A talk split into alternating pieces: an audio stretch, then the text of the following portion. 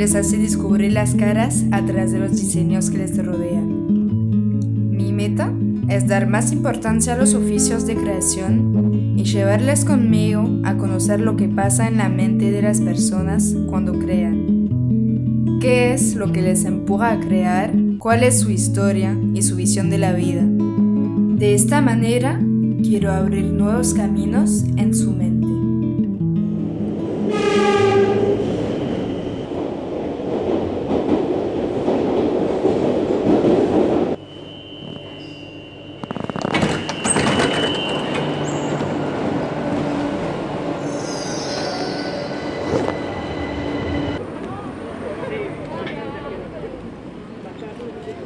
tal? Bien, vas. Sí, Está re lindo tu scooter. Tenés que ir hecho una piedra. Perdón. Ok. Ahí ¿Eso es para mí o para Sí, vos? para vos. Ah, entonces. Avisada. Eso.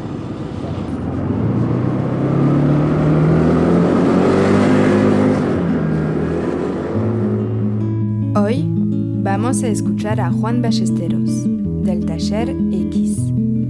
Ensambla chapas o pedazos de madera según su imaginación. Empezó a rescatar maderas de la calle para hacer muebles, usándolas como piezas de un gran rompecabezas.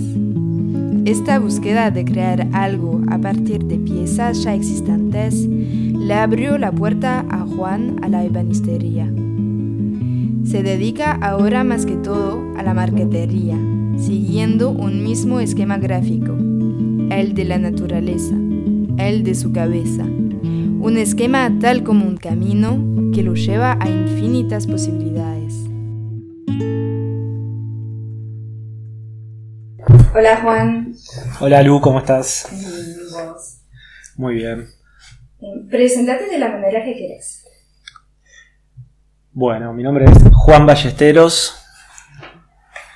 Tengo 38 años y trabajo con madera. Eh, No está bien. Em, cuéntame si durante tu infancia eras creativo, ah, si siempre estuvo presente en tu personalidad y en tu vida, la creatividad. eh, sí, sí. Eh, durante mi infancia lo tenía presente eh, desarmando cosas. La creatividad la tenía presente. Eh, desarmaba juguetes y armaba otras cosas. Como siempre me gustó investigar con herramientas. Y, y, y hacía inventos. No sé, ventiladorcitos, luces, linternitas. Desarmaba los juguetes que funcionaban a pila y terminaba armando otras cosas. ¿Y tus papás tuvieron algo que ver con la creatividad? ¿Te educaron de esta manera? Eh, no, no, no, para nada. Sí, mi papá tuvo que ver en que él arreglaba todo en mi casa, o sea, tenía herramientas y sabía, se rompía la ropa si lo arreglaba, se cortaba la luz y lo arreglaba, o sea, todo se arreglaba en la casa y yo por curiosidad aprendí y entonces, por ese lado sí, viene de ahí mi manejo de herramientas, digamos. Pero no, no, no me fomentaron mucho la creatividad. Yo recuerdo que me habías contado que recuperabas cosas y que armabas cosas entonces que encontrabas en la calle. Sí, eso fue más adelante. En mi infancia es lo de los juguetes y después, ya más de grande, sí, empezaba a juntar cosas de la calle y, las reciclaba y armaba lámparas, mesas, mesitas ratonas. eh, empecé como a hacer. Lo primero que empecé a hacer fue eso. eh, mobiliario u objetos eh, de decoración con materiales recuperados.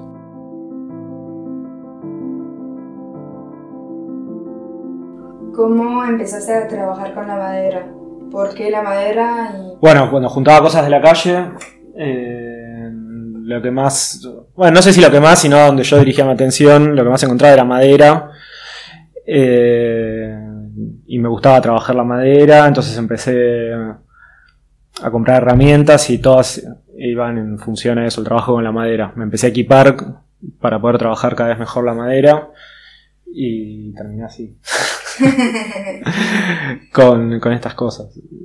Eh, nada, y después no, no me pude desapegar de, ese, de trabajar con ese material. Me interesan otros materiales, pero no, me empecé a enfocar ahí y sigo. ¿Y cuándo empezó esto? Eh, y hace 10 años más o menos. ¿Cuál fue el camino exactamente, si volvemos entonces de la infancia hasta acá? ¿Cómo, cómo fue tu camino Ah. para llegar? Bueno, primero nada, desarmaba cosas, eh, sabía usar las herramientas. Eh, bueno, fui a un colegio industrial, pero no terminé ahí porque, no sé, tenía técnico en electrónica, ponele. No, no, me atraía para nada. Eh, después empecé a trabajar con madera, con las cosas que juntaba de la calle. Y después, bueno, hubo un periodo que fue de mucho video de YouTube, autodidacta, tutorial, eh, preguntarle a algunos colegas que ya venían trabajando con madera. eh, y después hice hace, ¿cuándo fue? En el 2016, 2017, no me acuerdo. No, 2016. Eh, hice un workshop intensivo con Germán Plessel, que es ebanista, y ahí fue como a una nueva dimensión del trabajo en madera, con un montón de posibilidades nuevas, y esa, digamos, fue mi primera formación. Eh, en trabajo con madera, que aún continúa, tomando clases con Germán, y bueno, en el medio también hubo un posgrado de diseño conceptual, eh, después clínica de obra con Diana Eisenberg, porque, ah, bueno, ya viste los trabajos, como me gusta cruzar el arte con, con el oficio, entonces como trato de, formarme en esas dos. Sí. ¿Cuál, cuál fue tu formación, dijiste? Hice una especialización en diseño conceptual Sí. y después hice clínica de obra con Diana Eisenberg. ¿Qué es clínica de obra?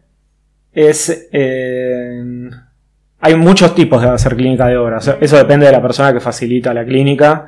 En este caso, yo iba todos los lunes con un grupo de artistas, siempre el mismo grupo, y cada uno llevaba sus obras y nos hacíamos preguntas y trabajábamos sobre nuestro, nuestra exploración artística y sobre y también sobre nuestra. A ver cómo le puedo decir sobre conocernos a nosotros mismos como artistas, como indagábamos sobre eso, sobre, sobre qué era lo que nos llevaba a hacer eso, de dónde venían nuestras obras, por qué, cómo, cuándo, eh, todo, todo lo que podía girar en torno al, al ser artístico.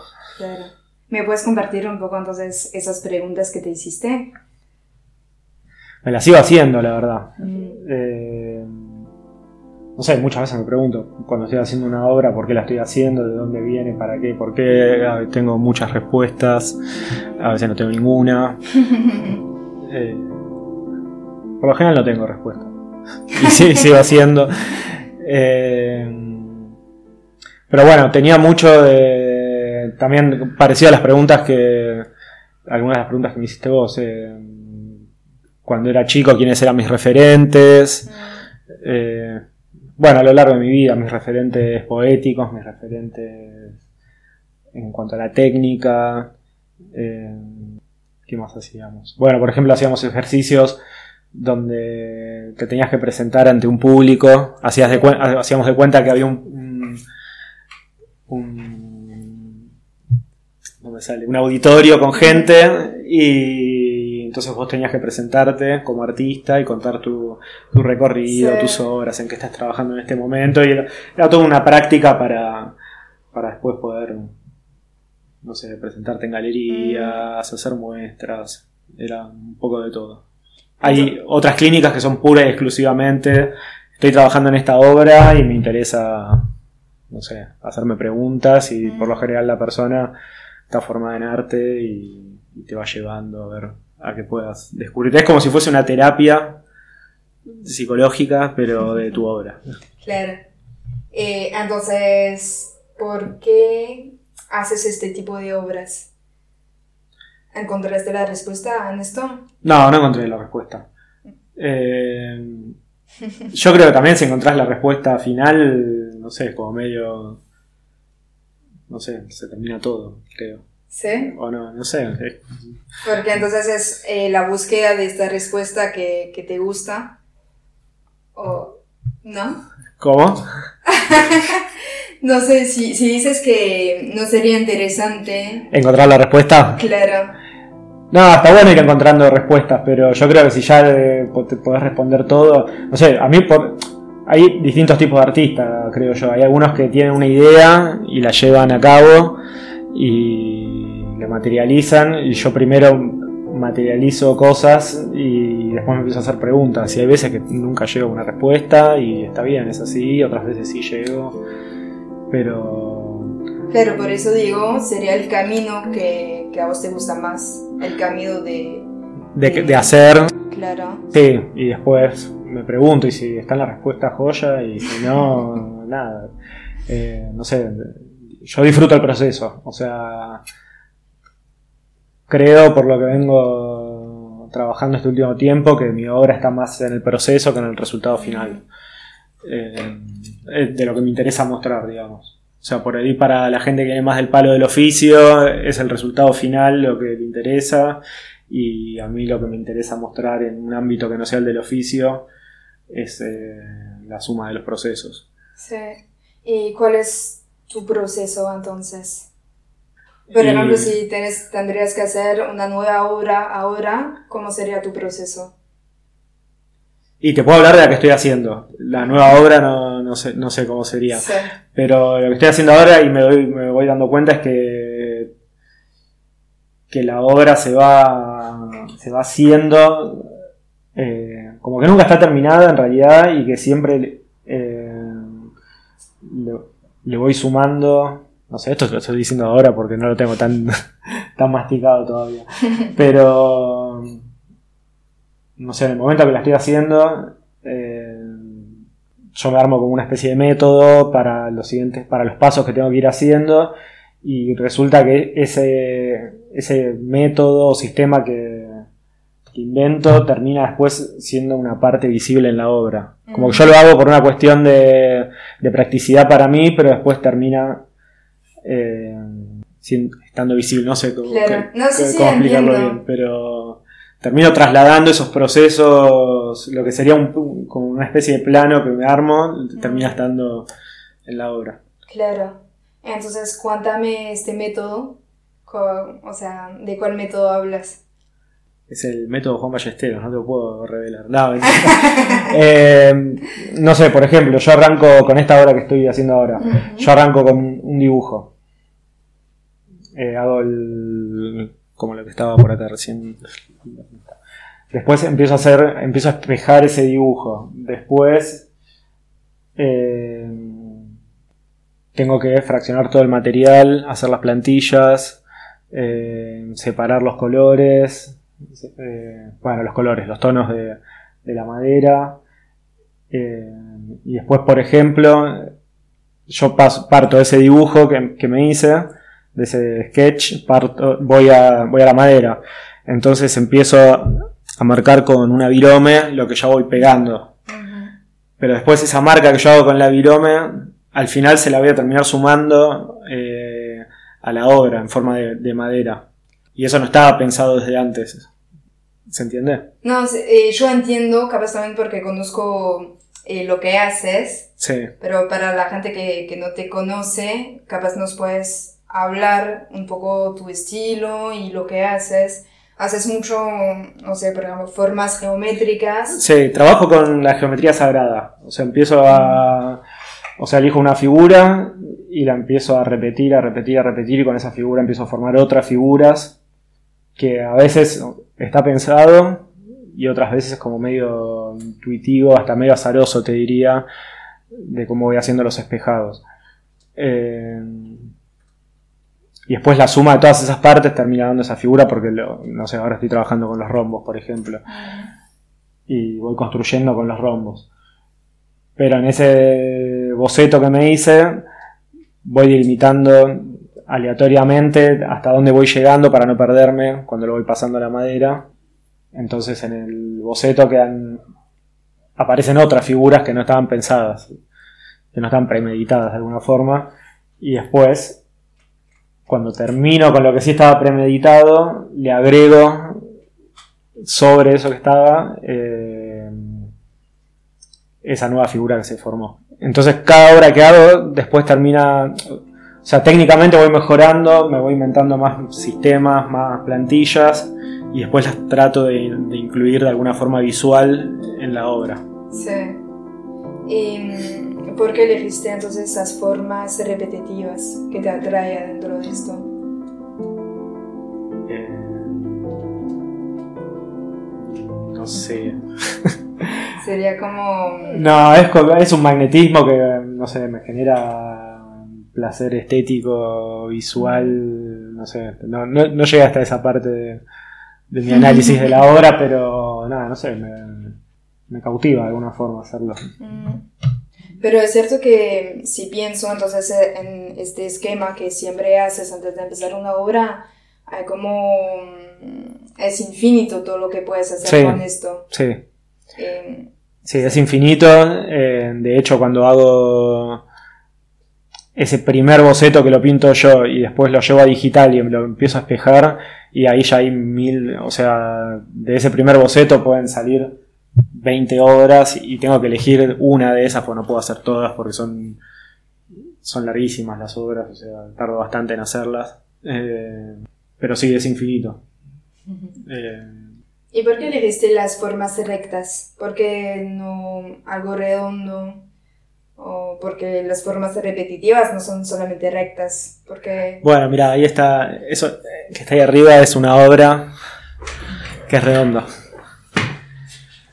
Todavía no está terminada Ah, y no es de madera, Ah, es de pero 3D, ¿no? es de 3D y es un molde para después llevarlo a hierro esto. Ok. Qué bueno. ¿Y qué es? ¿Es solamente una obra o tiene una función? Es una obra que tiene una función. Eh, es por acá se pone madera. Tuki, tuki, pa- todo alrededor. Se juntan acá en el medio y se puede prender fuego. Y estos agujeros de acá ver, abajo claro. hacen que entre el aire. Para describir un poco, entonces, el, em, ¿cómo sería? Una base redonda Es como una dona. con huecos en los costados. Sí, para poner maderitas. ahí. Eh, ¿Maderitas eh, de qué? ¿De incenso? No, o... No, la que vos quieras. Ah. El- la función sería como para poder prender un fuego. eh, yo lo pensé como una especie de fuego ritual. Como no es que prendes un fuego para algo. Para, no sé, para calentar una pava o para calefaccionar. Sino es como que te Mm. prendes un fuego acá. pensa- Ah. Pensando en que no se pueden prender fuegos en los departamentos, en las casas y que. Entonces sería la forma terminada de hierro, se, Sí, ¿va a ser tan chiquita o será más grande? Podría ser más grande. Eh, yo la pensé de este tamaño porque esto de hierro sólido va a pesar un montón. Eh, pero bueno, igual sí, trabajo mucho con líneas rectas y geometría. Esto es como una excepción. Es la excepción a la regla.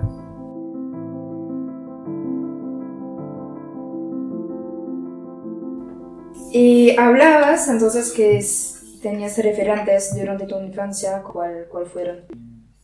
Y bueno, primero uno arranca por la familia, que eran los más cercanos. eh, un tío que es músico y que siempre era como el más, más rebelde, digamos, en la familia. Yo lo veía así por lo menos. Después me di cuenta que todos lo veían así. ¿De cómo? Eh, como rebelde, que no había terminado la secundaria, se fue a viajar, es músico. Y bueno, de alguna forma para mí era un referente porque, no sé, yo en la escuela la pasaba mal, no me gustaba estudiar, me, cuest- me- me cuesta concentrarme, o sea, me costaba, y es el día de hoy que me sigue costando. Eh, entonces él era un referente. Después, bueno, de alguna forma mi viejo también porque... eh, o sea, lo tomé como un referente por, por cómo se manejaba con las herramientas y me di cuenta que se podía hacer todo, que, que con herramientas y habilidad podía solucionar todos los problemas y, y hasta tener un trabajo. Claro. Bueno, al final, al final entonces tus papás tuvieron algo que ver con... Sí, indirectamente, eh, sí, tuvo que ver. Eh, y después, la verdad que tampoco era una, o sea, éramos una familia que le dé mucha bola a lo artístico, así que no, mis referentes empezaban a parecer más de grandes ya. Tuve un compañero de trabajo que pintaba en su casa y, y a mí me parecía como re loco en ese momento. No sé, yo había tener 20 años y, y él tenía un montón de pinturas y esculturas y hacía como instalaciones en su casa. Y estuvo buenísimo haberlo conocido, digamos, como decir, ah, bueno, pero se pueden hacer cosas, no es que tenés que estudiar, eh, tener un título para ser artista. Eh, como que ahí me, me desayuné de eso. Y después, bueno, después ya eh, tengo distintos referentes dependiendo de, la rama. No sé, está Germán Plessel, que es un referente para mí lo que es en el trabajo con madera. Um, Elías Onolafur, me parece un, es un gran referente. ¿Lo conoces? ¿Quién es? No, no lo Es un artista que trabaja mucho con, con la ilusión de alguna forma, con, con luces, eh, tiene mucho trabajo ambiental, eh, a través de sus obras eh, muestra problemáticas ambientales, Mm, eh, trabaja mucho con geometría también, Sí. con sólidos platónicos. Y, La ilusión, eh, bueno, en el nuevo trabajo que hiciste con tu hermano, eh, hay mucha ilusión en esto porque hay formas, sería como un, cuadro de formas geométricas que, que vos haces y tu hermano encima de esas formas esculpe eh, formas más redondas en círculo, que sería un poco, no sé, el contrario de, Sí. de lo que vos hiciste atrás. No sé si describo muy bien. Bueno, sí, la, la ilusión está porque también en las otras obras en las que hablábamos antes, como que trato de generar a través de los tonos Mm, eh, como una sensación de volumen y en realidad es un 2D, o sea, es sí. plano. Eh, me gusta un poco la ilusión óptica y sí, la obra que estamos haciendo con Bando, con mi hermano, es... eh, sea, tampoco la tenemos pensada y después la llevamos a cabo, sino que cada uno o sea, yo hago la, digamos lo que sería el fondo en 2D y después eh, él arriba hace tipo hace esculpe la madera.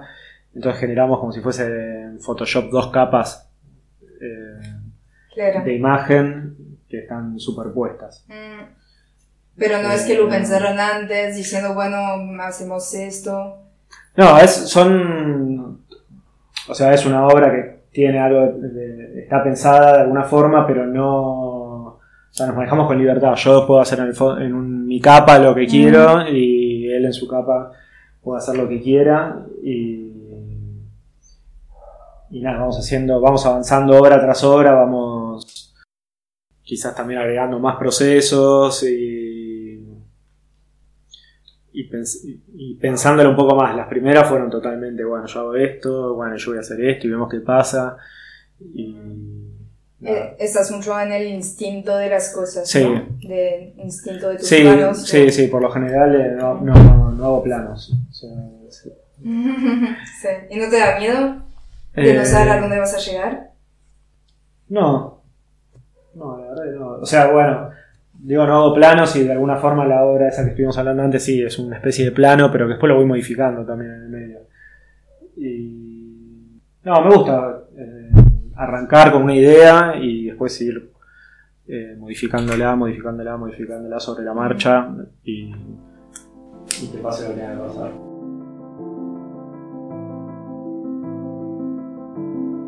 ¿Cómo empezó el taller X? ¿Cómo empezó? Eh, empezó, bueno, en otro espacio que no es este, que ya, ya dejamos. Bueno, empezó así, como te decía, juntando cosas de la calle y, y creando objetos nuevos, reciclando. Y empezó más por, no sé, por una necesidad de no trabajar para nadie que por, que por una elección de, de oficio. Eh, después, obviamente, lo, lo- lo vuelvo a elegir todo el tiempo, pero arrancó así, con, con una necesidad de no tener jefe. Sí. No es que querías trabajar de esto, sino que no querías trabajar Claro. para alguien. Sí. arrancó así. Eh, y después, bueno, vas descubriendo que sí, que es lo que te gusta, para lo que, no sé, me considero habilidoso. eh, que es infinito, que es terapéutico, no sé, tiene mil cosas por las cuales lo sigo eligiendo. O sea, Sí. podría hacer otra cosa y no trabajar para nadie, pero sigo eligiendo. Y de nuevo, ¿no, no tuviste miedo de empezar algo, de hacer un oficio que ni sabías si te iba a gustar realmente y de empezar así nomás? ¿No, no te dio miedo? Eh, sí, bueno, pasé por, por mil...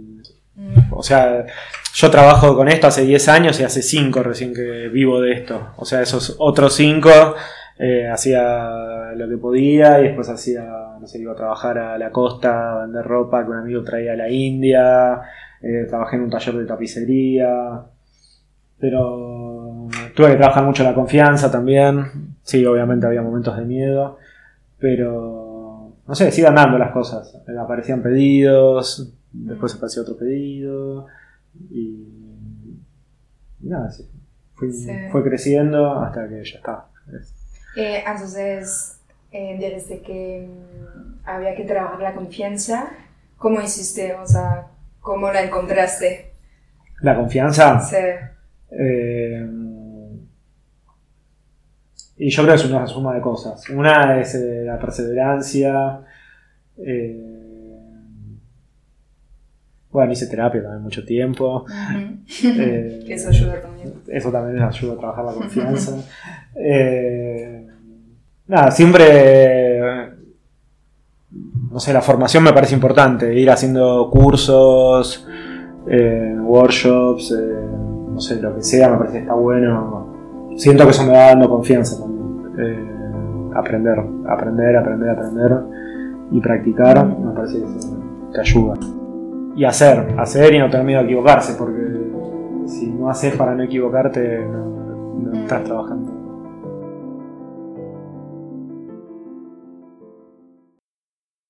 Volviendo al taller, ¿de dónde viene este nombre de Taller X? Viene de la carta número 10 del tarot.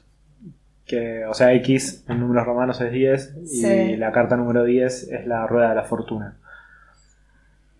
Que, y mm, es algo que, o sea, estás... Yo no conozco nada del tarot, Sí. así que vos estás como en esta cosa y qué significa para vos. Sí, ahora está un poco más también, está medio como el tema de la música, medio ahí un segundo plano, tercer plano. Eh, pero sí, en un momento fue bastante importante, o sea, un par de años que me dediqué tipo, de lleno a estudiar tarot y así a muchas lecturas de tarot, entonces eh, me quedó como una mentalidad medio tarotesca de, de los símbolos. eh, es algo que le presto bastante atención al tema de los símbolos, de qué representan, eh, o qué puedo hacer que representen, o no sé, también con manipularlos de alguna forma. Y como que mi estudio de los símbolos arrancó por ahí, por el, por el tarot. Eh, sé que va a volver en algún momento. ¿Cómo? Sé que va a volver en algún momento. Sí. Eh, Está ahí ahora. Porque lo dejaste un poco para atrás. Sí, lo dejé un poco por atrás. Eh, hay que tener mucha energía para estar leyendo las cartas a la Sí. gente y para todo el tiempo estar con las cartas encima. Es como todo el tiempo te están dando data, te están dando Mm. información y hay veces que no tenés ganas de, de leer tanto tu inconsciente y el de los Mm. demás. Eh, entonces, o sea, pero el tarot es una mentalidad que te, te gusta. eh, eh, hay algo adentro que, que también te, te gusta en esta manera de, de ver las cosas. Sí, de alguna forma es como, como leer imágenes. Eh, o sea, es, una, es como una enciclopedia de símbolos el tarot. Eh, Entonces Y- sería como ah, intentar ver lo- los símbolos o los signos. Sí, ento- y ah, es como estar muy atento y, y detallista del, de lo visual, del lenguaje visual, también puede ser con las personas, con, con las obras, con lo que sea, es como, o sea, me interesa. Hablaste de tu tío que hacía música y yo sé que estás mucho también con la música. Que en tu Instagram escribiste una frase que me gustaría hablar contigo, que es, varias de mis técnicas trabajando con madera son aplicables a la música y me gustaría saber lo que significa. Ok, bueno, ahora igual colgué bastante la música desde que volví de, de Barcelona, eh, no, no toqué nada, nada, cero. Pero, eh, bueno, yo creo que es aplicable a la música y también aplicable a cualquier otra cosa que haga, no sé, por ejemplo, tengo otra obra que no que la estoy trabajando, pero no todavía no no le encuentro la vuelta y no, que no tiene que ver con la madera. Eh, pero es eso, es lo de. Es como. Por lo general termina siendo el. La técnica o el, o el sistema es como desarmar de alguna forma lo que ya está hecho. Que eso también se puede linkear con lo que hacía cuando era chico. Eh, desarmar y con eso empezar a armar otra cosa. Entonces, por ejemplo, yo con la música, la, la máquina que uso es una Roland eh, 404, que es una samplera, que es una máquina que vos le- enchufás a cualquier aparato que reproduzca música, graba, y vos eso que grabás lo podés modificar, o sea, lo fraccionás y con esas fracciones las podés poner en loop, las podés repetir, las podés distorsionar, les podés poner eco, entonces, y tiene como tiene muchos botones y a cada botón le asignás un sample distinto y entonces con eso vas generando música. Entonces es eso, es como sacar un poquito de acá, otro poquito de allá, copiar, espejar, lupear, pasarlo al revés, repetir y empezar a componer con eso, ya sea una imagen, un mueble de alguna forma o música.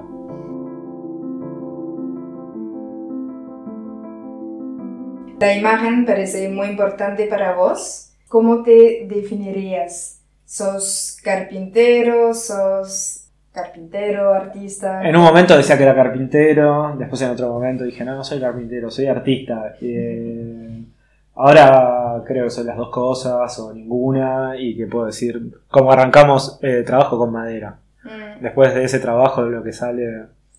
No sé, también depende con quién esté hablando, si me pregunta a qué te dedicas y depende de las ganas que tenga de explayarme, digo que soy carpintero, digo que soy artista, es, como- es medio cam- camaleónico. Sí. También Eh, capaz que ni hay que preguntarse, es solamente lo que te gusta Sí, hacer y sí, sí. Entiendo que en algunos ámbitos, uno, claro, si vas a una galería vas y querés presentar tu portfolio, así que sos artista. Si, no sé, si querés hacer un mueble, si te pido por un mueble, bueno, así que sos artista, no sé, es como- No, va, sí, va- sí. va variando. Ahora que estoy buscando taller, no digo que soy artista y tampoco digo que soy carpintero, digo que soy diseñador.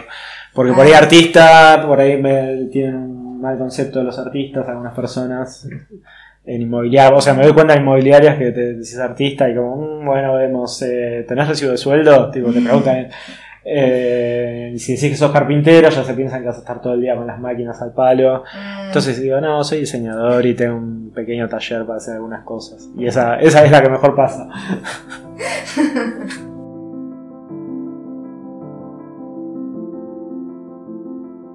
De los videos que tienes, ¿te piden más creaciones tuyas o cosas realmente exteriores? Eh, bueno, hace unos años que estoy trabajando como casi full time para un restaurante que hicimos o sea, todos en el taller. Estamos trabajando en, ese proyecto que hicimos la barra, revestimientos, piso, mesas, eh, muebles, de todo. Eh, que es- eso copaba el 90% del tiempo del taller. Ahora, después de, que se cortó con el tema de la pandemia y hubo lugar para que aparezcan más pedidos, o sea, lo que, lo que eh, aparecía de- del restaurante, medio que ya venía la bajada con el plano y podías hacer alguna que otra modificación, pero no, no demasiado. Ahora eh, sí me están pidiendo muebles y lo bueno es que me pasan medidas, utilidad y me dicen hacer lo que quieras. Tipo, hagan lo que quieran y, y eso está buenísimo, sí. Eh, tampoco está bueno tan el extremo de hacer lo que quieras, porque tipo, tirame un- una punta. Eh, pero bueno, sí, por lo general ahora está pasando eso. mm. Y, qué es más que- divertido. Ah, iba a decir qué es lo que te gusta más hacer. Eh, me gusta armarlo con, junto con la persona que lo va a encargar, el que encarga el mueble. Eh, no sé, si me piden una mesa, bueno, ¿qué te imaginás? ¿Cómo querés que sea? ¿Te imaginas algo, no sé, con curvas, sin curvas? No sé, como ar- arrancar, armarlo con, junto a la persona.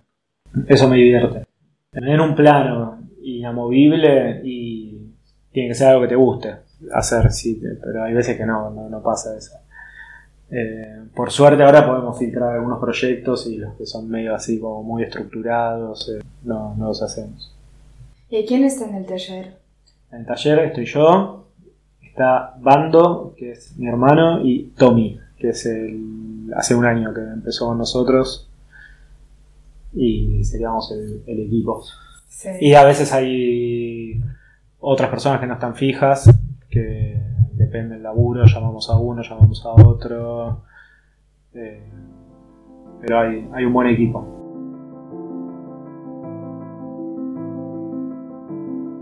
Yo sé que, bueno, te fuiste a Barcelona hace poco, que también era un viaje para ver si te podía instalar allá. Hmm. Entonces, ¿qué onda? ¿Cómo, cómo fue este viaje? Bueno, me quedé en cuarentena ya por la pandemia. O sea, por, por empezar, eso, el, el viaje fue ese. Me quedé, iba, iba por un mes y me quedé cuatro. Eh, pero estuvo bien. Me quedé en casa de un amigo que, que vive en Barcelona y que no nos vemos mucho por, por la distancia. Y estuvo divertido. eh, me sirvió, o sea, me di cuenta que el mes me hubiese quedado corto para poder averiguar todo lo que quería averiguar eh, para ver si me podía instalar allá, así que me sirvió desde ese lado. Y sí, es bastante posible, o sea, sigue siendo el plan, en cuanto se pueda viajar libremente, el plan es instalarnos allá. ¿Y, y qué, qué es lo que te interesa para instalarte allá? Y me interesa que es una ciudad mucho más chica que Buenos Aires, que tiene mar, que tiene montaña, que en 20 minutos estás afuera de la ciudad. Y la idea es poner un taller justamente que está a 20, 30 minutos de la ciudad de Barcelona, eh, que sea un lugar mucho más grande que este. Eh, y nada, de poder hacer desde muestras hasta dar cursos, hasta que venga gente y se quede un fin de semana tomando un curso y estando. No sé, armar como algo, como una experiencia más. Es parte de la improvisación también. O sea, sabemos que nos queremos ir de, de Buenos Aires, instalar el taller en Barcelona y que esté en el medio, en las afueras, pero después, no sé, vamos a ver cómo se da. Bueno, así que la experiencia fue positiva. Sí, sí, fue positiva, fue positiva. Qué bueno. Hablando de lugares también, eh, el taller, la casa donde estás ahora, eh, que tiene una parte donde expones todo, donde estás, están tus herramientas también, y es casi como una galería de arte, eh, hay luces, o sea, luces especiales, eh, ¿es algo importante para vos de estar en un lugar así? Sí, es, es todo. Sí. Sí. Eh, yo creo que lentamente voy yendo también hacia. a- o sea, me gustaría hacer instalaciones eh, dentro de lo artístico. Y entonces es un espacio que, que es como un banco de pruebas. O sea, va cambiando, van cambiando las luces, van cambiando las piezas. Se usa para trabajar también y bueno, es lo que te decía antes. O sea, mezcla, no sé, está la tapa de la mesa esa ahí prensándose. Eh, o sea, es como una, una mezcla de. Están las horas conviviendo con el trabajo diario. Y. Y sí, estar en un lugar que me sienta cómodo, que sea lindo, que la. O sea, no sé, nosotros no nos movemos mucho por las redes. eh, a ninguno le sale, así que nada. Y funciona así, entonces nos gusta que los clientes vengan. Eh, a mí cuando me escriben y me piden un presupuesto eh, por Instagram o por WhatsApp, eh, no los paso. No, no paso presupuestos por redes, algo que no quede otra. Eh, siempre invito a la gente a que venga al taller, a que vea cómo trabajamos, a que vea qué hacemos y, y eso, y que juntos pensemos eh, qué es lo que vamos a hacer. Sí. Entonces me parece que funciona como taller, showroom, galería, eh, oficina y, todo. para todo. Sí. Sí, yo sé que ya hiciste también un- una inauguración con concierto, con DJ, ¿no? O sea, Sí. concierto. Pequeño, pero sí. Sí. Sí, siempre hay algún, algún, algún evento. Ahora no porque están prohibidos. pero-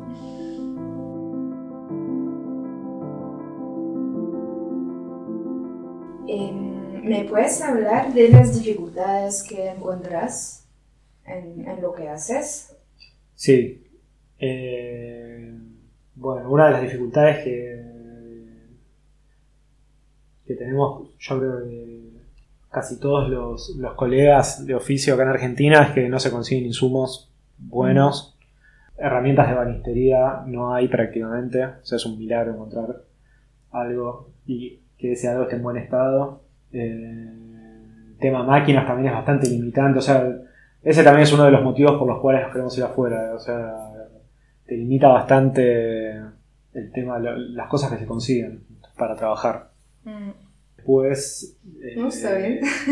no hay otra cosa, está bien. No, hay, no, no. Es que van a, es que van apareciendo. Sí, bueno, qué sé yo, a veces es difícil lidiar con los clientes. O sea, Sí. yo creo que lo ideal sería, bueno, uno producir y que lo que se produce se venda, pero no, eso no pasa. Es, difícil que pase. Eh, y a veces cuesta, o sea, como estamos en un momento de- del mundo, creo, donde todo es descartable y todo es inmediato. Y entonces no se valora quizás el, hecho de... O sea, sí se valora, pero creo que cada vez se valora menos el hecho de que algo sea artesanal y de que esté hecho en un taller eh, por artistas o por artistas carpinteros o, o lo que sea, entonces la gente quiere las cosas ya y la vieron barata en Mercado Libre, entonces no, ¿cómo puede ser que me vas a cobrar esto si yo le voy a esto? Eh, y como que todo es medio descartable, entonces a veces cuesta que se valore el trabajo. O sea, Sí. cuesta, se puede, pero, pero cuesta. Eh, no sé, por ahí te encargan algo y te dicen, bueno, pero lo quiero para la semana que viene, y, pero no me, pero me estás encargando un mueble que querés que sea así, así, así. O sea, te vienen con una lista de requisitos para la semana que viene y como, bueno. Eh, Sí, eso pasa. entonces también parte de, de esto que te contaba antes, de que no paso presupuestos por las redes y que invito a la gente a que venga al taller, es para ahorrarme la energía también de, de tener que explicar un montón de cosas que por ahí con decirle, che, venite al taller y que después no lleguen, es como ya está, la persona que no llegó es porque no tenía que llegar. Claro. Eh, o si no te paso el presupuesto por, por Instagram. O sea, por ahí decís, eh, bueno, escribime al WhatsApp que charlamos mejor y qué sé yo, y ese ya es como un primer filtro donde la gente no, Mm. Sí, sí, sí. no, no pasa. Claro. Y ahí te das cuenta quién quiere algo en serio y quién no, y la mayoría no quieren. Mm. ¿Quién está realmente interesado en lo que haces? Sí, por ahí te preguntan más por curiosidad y Mm. bueno, eso trato, trato de filtrarlo. Porque es también te genera como una ilusión. Che, ¿cuánto me sale hacer esto? Y te viene con el super proyecto y, y les decís 50. Ah, no, yo quería pagar 2. Sí. Pasa, eso pasa todo el tiempo. Sí. lo quieren barato y rápido. sí, Sí. Es que la gente no se da cuenta de todo el trabajo que hay atrás. Y como dices, porque ahora se vende muchas cosas baratas en Mercado Libre y ven solamente el mueble final sin ver el trabajo que hay atrás. sí. Sí. Sí, compran barato. Bueno, también igual es parte de, de lo que se está fomentando, ¿no? Fabricar, fabricar, fabricar, Ah. fabricar a un precio más barato que haya, que se pueda, descartar, comprar otro y sí. no. Mm. Entonces por eso los invito al taller a que, ve- a que Sí. vean cómo están hechas las cosas, cómo se trabaja, Mm. que duran para siempre, casi. claro. Y hablando de mm, o sea, materiales, que lo hablamos un poco antes, eh, ¿todavía estás usando materiales que encuentras en la calle o, o en los afuera? Eh, sí, uso bastante reciclado. Eh, a veces armo un mix. eh, Hiciste un, un mueble entero, ¿no? Con eh, madera reciclada, con un montón de maderitas. ¿Cuál este que está acá? Sí, Sí. Ese es un, el mueble de tocadiscos eh, del equipo de música, es todo de pinotea reciclada. Mm, Y. ¿Qué más? Ah, y tiene madera también de obra, o sea, tiene una mezcla. Eh, pero sí, la otra vez es, eh, Sebastián Mateu, que es un ebanista, no sé si lo conoces, no. que él dijo que, que él hace muebles que duren por lo menos lo que, lo que tarda en crecer un árbol. Entonces yo creo que antes sí era reticente a comprar madera y solamente reciclado, pero ahora digo, bueno, la verdad es que si, si justamente no voy a hacer algo que sea descartable, o sea, si voy a fabricar un mueble que va a durar, eh, que se le va a dar tipo, el debido respeto que se merece al árbol que tardó tantos años en crecer, Sí. eh, no, no tengo ahí un freno moral, digamos, por usar un árbol si va a ser Claro. hecho a conciencia. Eh, ¿Cuáles son tus proyectos a futuro y corto plazo? Eh, corto y largo plazo. Bueno, corto mudar el taller, porque esta Sí. casa ya cumplió su ciclo y nos tenemos que ir. Y así que estamos buscando galpón, casa, taller, tipo, todo junto de nuevo. Eh, eso es a corto. A mediano plazo es eh, hacer la producción de, de las obras que estoy haciendo con Bando y hacer una muestra. Bueno, yo quiero hacer una muestra individual, pero también a todos nos gustaría hacer una, una colectiva del taller, una muestra del taller X. Eh, y a largo plazo, no tan largo, o sea, un largo más cerca del mediano, eh, poder ir a Barcelona y instalarnos allá. Em, si tuvieras la oportunidad de hacer lo que quieras, ¿qué harías? Como si tendrías todos los poderes del mundo, todo el dinero del mundo. ¿Qué, qué te gustaría hacer? No solamente profesionalmente, capaz personalmente también.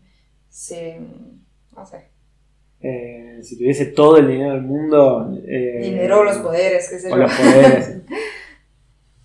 Como si te das la libertad de hacer, de, de poder Es, muy amplio, achicame un poco porque digo, pues todo el dinero del mundo, No, todos los poderes. eh, Como algo que siempre deseaste hacer, pero en cual te, pus- te pusiste siempre una barrera. No, me, gust- me gustaría viajar, o sea, me gustaría viajar todo lo máximo que pueda, conocer todos los lugares que pueda. eh, a ver, siempre voy a estar vinculado a lo artístico, de alguna forma, o sea, creo que si tuviese mucho dinero, nada, me pondría un taller enorme y me lo armaría como yo quiera, con todo lo que quiera. Eh,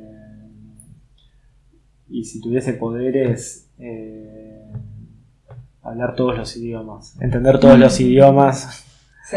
y poder hablar todos los idiomas. Y si tuviese todo el dinero del mundo, eh, darme un barco taller y voy viajando por todo el mundo. bueno, al final es viajar, siempre viajar. Sí, Em, bueno, me doy cuenta que me olvidé una pregunta que, bueno, lo hablamos un poquito igualmente, pero ¿cuál, em, de qué te inspiras? creo que de todo. Eh, de la arquitectura, de, de artistas que veo, que me gusta lo que hacen, o artistas que no me gustan también. Eh, no sé, de las cosas que leo. Eh, no sé, como de pequeñas cosas así que voy rescatando y linkeando y, y me inspiran. De todo lo que ves afuera. Sí, sí. De- bueno, de la arquitectura bastante, no sé por qué, pero no sé, me llama bastante la atención y no sé si después lo llevo a las obras. Seguramente de alguna forma sí, pero no sé. Eh, no, y de, lo, y de lo que tengo alrededor, de mis amigos, mis conocidos, artistas también amigos. Eh, no sé, alguna peli, documental que veo, Mm, siempre aparece ahí sí. alguna data. Bueno. Em, ¿Me podrías recomendar eh, una persona a entrevistar? Em, bueno, si conoces a alguien que te parece que el trabajo es muy interesante o que esta persona es muy interesante. Eh,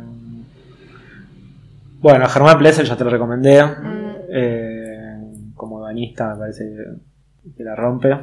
Sí.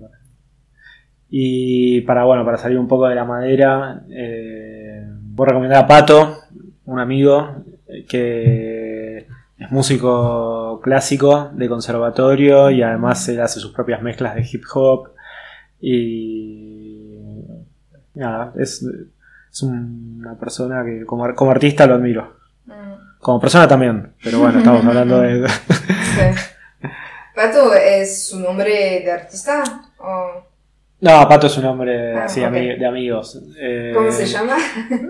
Bueno, Pato Roma está en Instagram. Ah, ok. Eh, pero no, es una persona igual que no se, no, no está mucho con las redes. Sí. eh, está en su, en su estudio. Está muy bien. Pero sí. Bueno, te digo un músico, porque tu podcast es de oficios, pero bueno, Sí. yo esto lo creo. Yo creo que la Sí. música de alguna forma se está, Claro. se está convirtiendo. Es que me tengo que dar las pilas porque la música no conozco nada.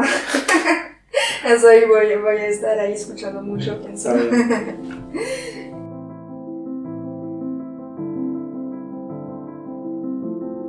Bueno, vamos con la última pregunta, em, que es, ¿qué significa la creación para vos y qué representa en tu vida? Y no sé, para mí significa mi forma de estar en el mundo, básicamente. O sea, es como. No, si no estoy haciendo algo creativo, es como. A ver, tampoco estoy full time, ¿no? Pero. tipo, no, si no creo, no. Pero nada, es mi forma de estar, mi forma es, es terapéutico, es mi forma de comunicarme, mi forma de conocer gente.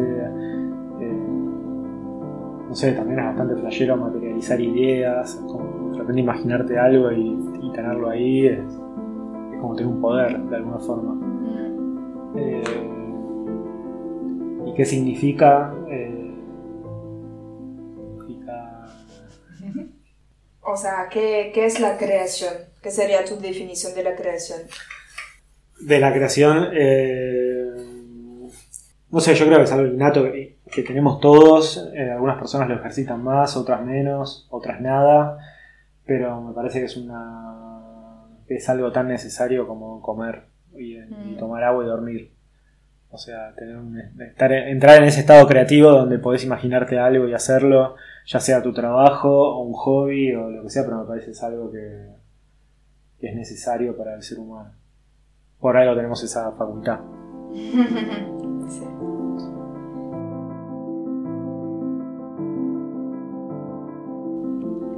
Bueno, para los oyentes, dime dónde podemos ver tu trabajo. Mi trabajo lo pueden ver en mi Instagram, próximamente en una página, pero no está terminada. Eh, pero mi Instagram que es Juan Ballesteros. Buenísimo. Muchas gracias. Gracias a vos, Lu.